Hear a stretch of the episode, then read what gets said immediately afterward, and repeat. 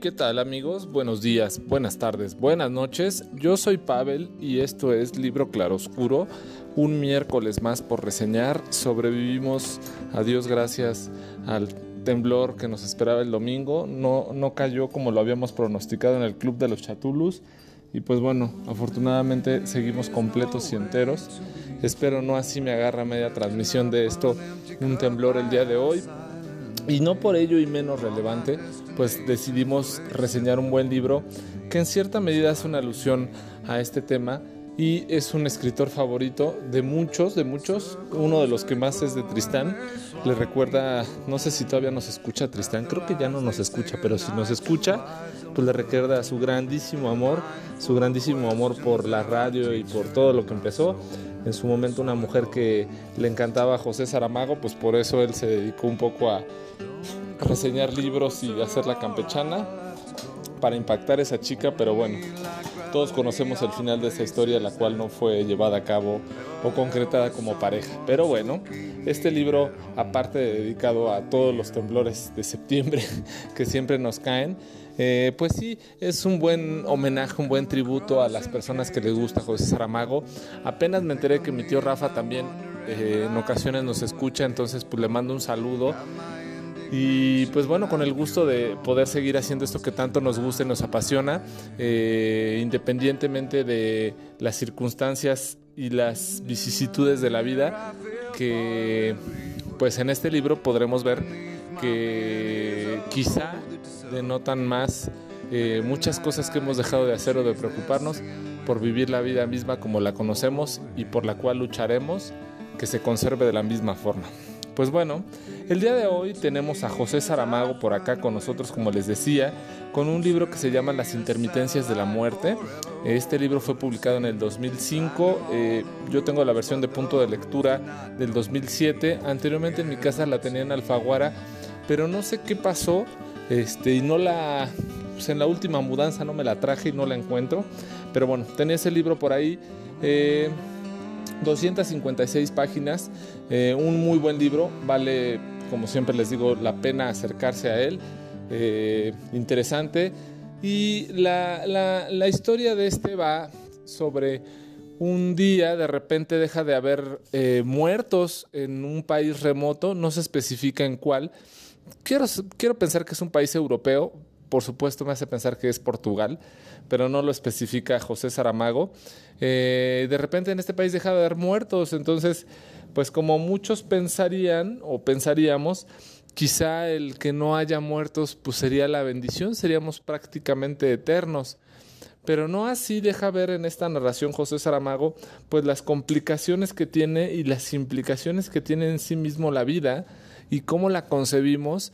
al no tener una muerte en un futuro, ¿no? Entonces, para esto pasa en este país que hay muchas personas que ya estaban predestinadas o destinadas a morir o ya en una etapa terminal o en una condición de edad muy avanzada o en accidentes o en percances, los cuales por la situación que de repente un día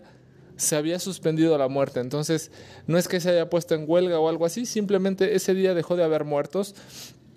y entonces empezaron a complicar muchísimo las cosas eh,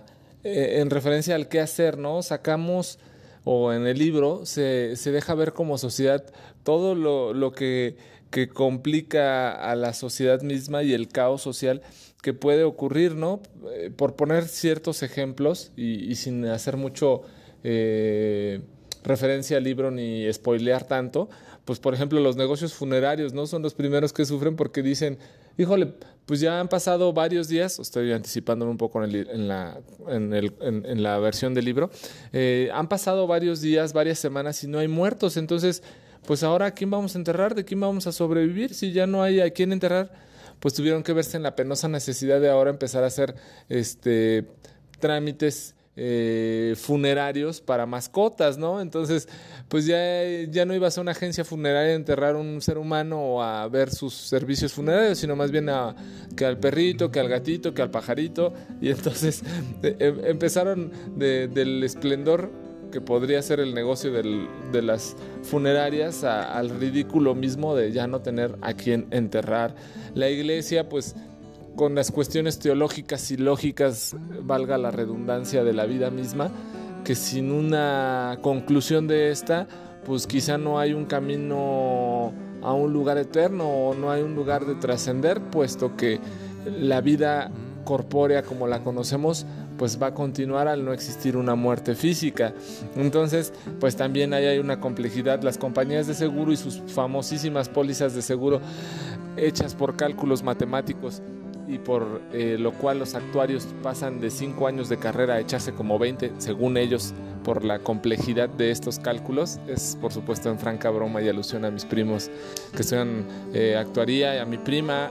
tampoco creo que me escuche, pero pues que me haga un descuento en mi seguro de vida, por favor. Este, aunque haya una intermitencia de la muerte uno o dos añitos, no sabemos. Afortunadamente no me tocó el COVID, pero pues conseguí mi seguro de vida, pero pues hay que me haga una rebajita, ¿no? Y bueno, entonces lo que pasaba con estas compañías de seguro, como ustedes saben, tienen un cálculo matemático en el cual conforme tú vas avanzando en la edad, pues es más caro tu, seguro de vida, ¿no? Pero en este caso, al no haber una muerte como tal, pues siempre iban a acabar perdiendo, ¿no? Entonces eh, empezaron a tener muchas complicaciones para las pólizas de seguro, todo el mundo se sentía defraudado, decía estoy pagando una super póliza de seguros, pero si nunca me voy a morir, pues para qué la pago, ¿no? Y entonces llegaron a un acuerdo y dijeron, bueno, pues vamos, de acuerdo a un cálculo matemático, vamos a declarar la muerte oficial a los 80 años y ya, aunque sigan viviendo, ya les damos póliza de seguro de vida a los 80 años. Y es más o menos algo que, que manejan en los seguros de vida. Ah, también me lo explicaron cuando me vendieron mi póliza, que casi, casi cuando tú cumplas este, 99 años, ya estás declarado muerto, te dan tus tus millones de pesos, pues sí, pero pues ya para llegar a 99 años de vida ya no quieres el dinero, sino es la gracia de Dios por haber vivido tantos años y agradecimiento eterno por eso. Entonces, lo que menos te va a hacer falta, y no es en broma, es el dinero, sino ya es un logro poder vivir tantos años en una vida y si los pudiste vivir bien, pues yo creo que es el mejor regalo que te puede dar alguien en la vida, lejos del dinero.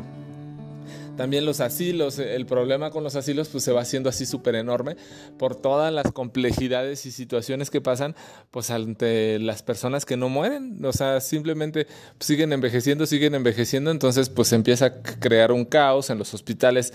pues al ver más y más enfermos, pero no así de funciones, entonces pues se les va se les va llenando ahora sí que la sala de enfermos, pues algo así les pasa. Y con el gobierno, por supuesto, ante todas las implicaciones que tiene el no eh, haber muertos. También eh, los medios de comunicación, y aquí eh, es muy empezado el libro cuando pasa esto,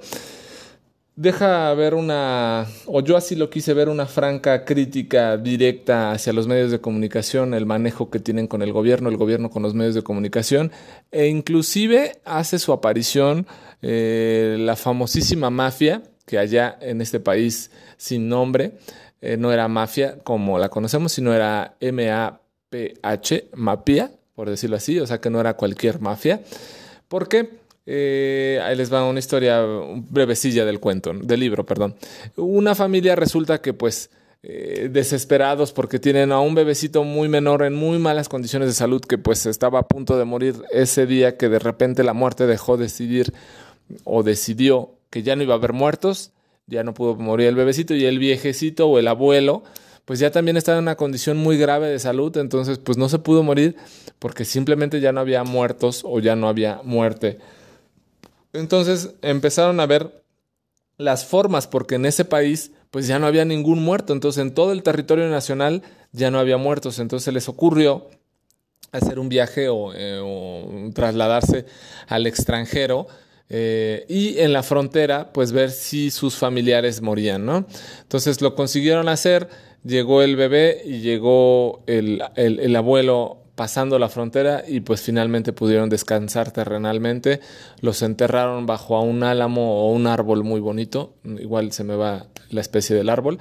Eh, y bueno, cuando regresaron, pues un vecino chismoso, como no faltan, pues bueno, se fue a enterar, le fue a platicar a, a, las autoridades y en su momento las autoridades hicieron del conocimiento. Entonces, el periodismo como crítico de la sociedad y de la vida misma aquí deja ver una de las facetas más terribles, atroces y voraces que puede existir en la vida del ser humano es este el impacto noticioso que tenemos. Entonces, deja ver estas fauces y esta hambre y este mal aliento que tienen todos los noticieros y los espacios noticiosos y la tendencia y esta podredumbre, perdón que lo diga así con estas expresiones, que tuvo en su momento Televisa o ha seguido teniendo y, o sea, y no hace alusión, por supuesto, a, a esta, ¿no? Es un país sin nombre. Pero yo luego, luego me reflejé en los 80s, 90s en cómo siempre nos han manipulado la información con un sesgo y un marco tendencioso completamente a sus intereses y a su crítica ética, moralina y, por supuesto, ¿no? Si les pasa algo a ellos o a sus familiares, pues es una situación atroz y terrible, pero si ellos son los que cometen un ilícito o algo indebido, pues ahí hacen caso omiso o mutis, ¿no? Entonces, deja ver una crítica así tan despreciable del ser humano que tenemos como sociedad y comportamientos en ocasiones, que, que la verdad es que me reblandeció mucho en esta parte del libro porque dije, no puede ser que en una situación me, trasladé, por supuesto, ¿no? Una situación en un país en el cual no hay muerte, pues dos una familia que lo único que busca es el descanso de sus familiares, un bebecito pues en muy malas condiciones de salud desde que nació y una persona mayor que no podía descansar de su enfermedad, pues buscan lo más natural, que puedan tener un descanso terrenal de su vida que ya le están sufriendo y ya no le están viviendo y cómo lo enjuicia el aparato comunicativo y muchas veces cómo influencia la sociedad, ¿no? Entonces les dejó como una marca, ¿no? Así como si fueran la peste esa familia la que mató al abuelo y al bebé,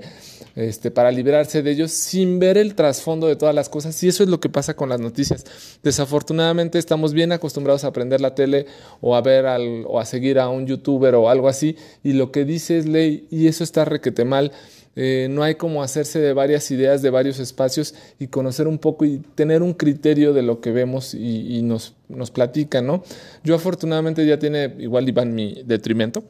igual ya tiene varios años que no veo noticias, por supuesto. Sí leo Twitter, sí leo algunas noticias que salen por ahí, no estoy muy, muy informado, pero se ha aligerado mucho mi vida gracias a eso. Hay una enfermedad gravísima que tiene la humanidad y es este, la carga, el peso, eh, eso que no te deja hacer, que, se llama un poco el qué dirán. O, o, el, o el qué piensan los demás. Es, ese tipo de cosas no las necesitamos en la vida, la verdad. Siempre que tengamos un criterio y una idea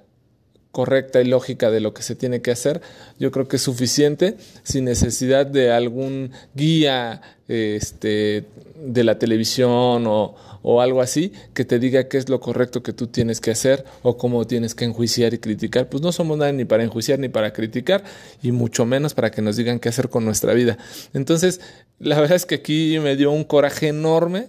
con, esta situación. Por supuesto, todo es ficticio, pero totalmente se deja ver la realidad que al menos en México yo conozco, así son los noticieros deleznables. Entonces, eh, pues así pasa, ¿no? Que, que, que, que, empiezan a criticar durísimo a esta familia que ayudó a sus familiares a que descansaran terrenalmente y pues bueno, con ello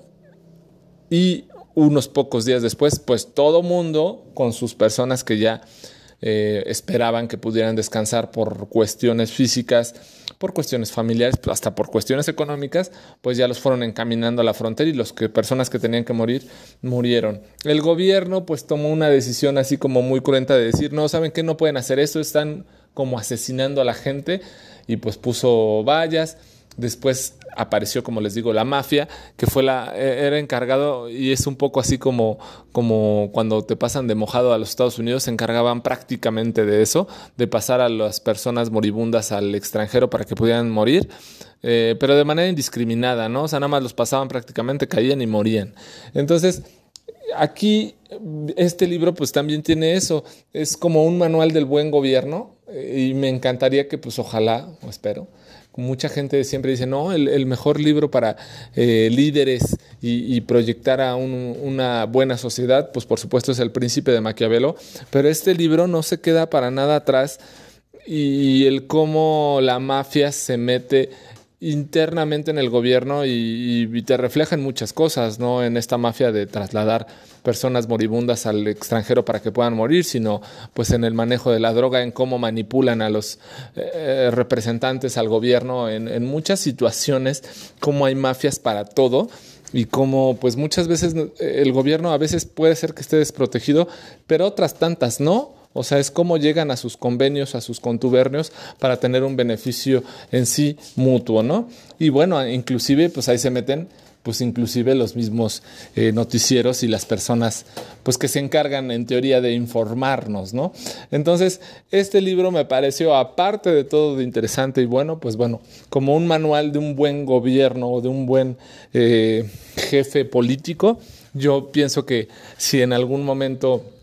eh, pudiéramos eh, preguntarle a un candidato político qué libro ha leído, si leyó este libro y ve lo que cómo manejan esta situación de las intermitencias de la muerte en ese país y lo entiende, yo creo que sería una buena persona políticamente para que nos dirigiera, porque sí te deja ver cómo este pues la mafia se adentra y domina prácticamente al gobierno, ¿no? Entonces, entre otras cosas, así como que todo ya iba así como en un caos este libro y todo lo que estaba pasando. Y hay un parteaguas enorme en el cual de repente, pues, eh, le hace llegar al jefe de noticias una carta, pues misteriosamente llega a la redacción y les dice, ¿saben qué?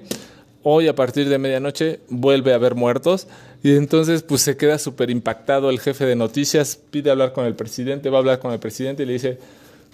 tenemos que notificar el presidente, contrario a todo lo que se pensaba, fue como si le hubieran dado una nueva vida a la lotería y, algo más. Y decide, es la mejor noticia que me han dado durante todo el tiempo que llevo gobernando, por favor, hazla saber. Y aunque solamente quedaban unas cuantas horas para que la gente empezara a morir de nuevo, pues bueno, eh, la gente en esas pocas horas se pudo despedir de las personas que ya se iban a morir, entre ellas la reina eh, gobernante o la reina andante en ese país supuesto, eh, que finalmente a la medianoche de ese día pudo volver a morir. Y otra vez empezaron los mismos conflictos y las mismas situaciones ante la andanada de cantidades de muertos que habían estado rezagados y fueron empezando a morir, pues unos problemas políticos, sociales, económicos similares a cuando no hubo muerte y ahora que la volví a ver, ¿no? Entonces, eh, como que consiguen la forma de tener una interacción eh, de manera epistolar con la muerte. La muerte, por supuesto, hay que decirlo acá, es escrita con M mayúscula, no como ortográficamente se dice, y en espera que no venga a visitarme el día de hoy, pues lo escribo apropiadamente y lo menciono así. Eh, llegan al acuerdo de que, pues bueno, les va a hacer llegar un sobre morado y en este sobre morado les va a notificar que tienen ocho días para morir, algo similar a lo que pasó en esta película de el aro, ¿recuerdan? Cuando se, tú veías un video y tenías siete días para compartirlo, si no se te iba a aparecer este, la greñuda que salía del, pozo, pues bueno, algo así con, con esta carta que te hacía llegar la muerte. Y aquí está el parteaguas de la historia y me pareció bastante buena y rotunda, en la cual la muerte empezaba a despachar cartas a las personas que ya se iban a morir en una semana y hubo una persona a la cual no le pudo entregar la carta eh, la muerte se empezó a enfurecer, a molestar, tuvo que visitar a esta persona para saber por qué no podía recibir esta carta, la conoció un poquito, eh, se entrevistó con esta persona y la conoció. Conoció a esta persona en cierta forma. Hay que resaltar acá que, que algo muy peculiar que, hacía saber Marcel Proust sobre la muerte era que era una mujer gorda vestida de blanco y en este caso Saramago la, pinta más bien como una calavera en un salón de archivos y con muchas muertes, por así decirlo, al servicio de esta misma que se encargaban de ayudarle en la gestión de las muertes de las personas. Pero aparentemente y según los estudios eh, morfológicos y y epistolares que recibieron en las redacciones de noticias, pues la muerte era una mujer de entre 30 a 40 años. Y pues sí, en algún momento la muerte para visitar a esta persona que les decía que no se, no se dejaba notificar de su próxima muerte, eh, se convirtió en una mujer muy, muy guapa, de 37, 38 años, e inclusive el asadón, o este que siempre eh, caracterizan a la muerte con su asadón, pues ese asadón le dijo que se veía impecable. Cuando la persona en cuestión conoce a la muerte y le dice que él no sabía, por supuesto, que era la muerte, pues sí se impactó mucho con su belleza y acabó enamorado de ella. No les voy a contar más para que se acerquen al libro, que la verdad el final es muy bonito, eh, muy espectacular y quizá nos da a entender un poco el porqué de esta situación de las intermitencias de la muerte en este país desconocido, en el cual de repente un día dejó de haber muertos y de repente muchos meses después volvió a haber muertos y de repente un tiempo después notificó a los muertos venideros y de repente volvió a dejar de haber muertos. Es un gran libro de José Saramago, eh, lo pueden encontrar en punto de lectura. Hoy que lo chequé estaba en reducción, en descuentazo en Gandhi en 100 pesos, entonces pues aprovechen y ojalá lo puedan comprar y leer 256 páginas. Yo soy Pavel y esta es nuestra recomendación de la semana, el libro Claro Oscuro. Buenos días, buenas tardes, buenas noches.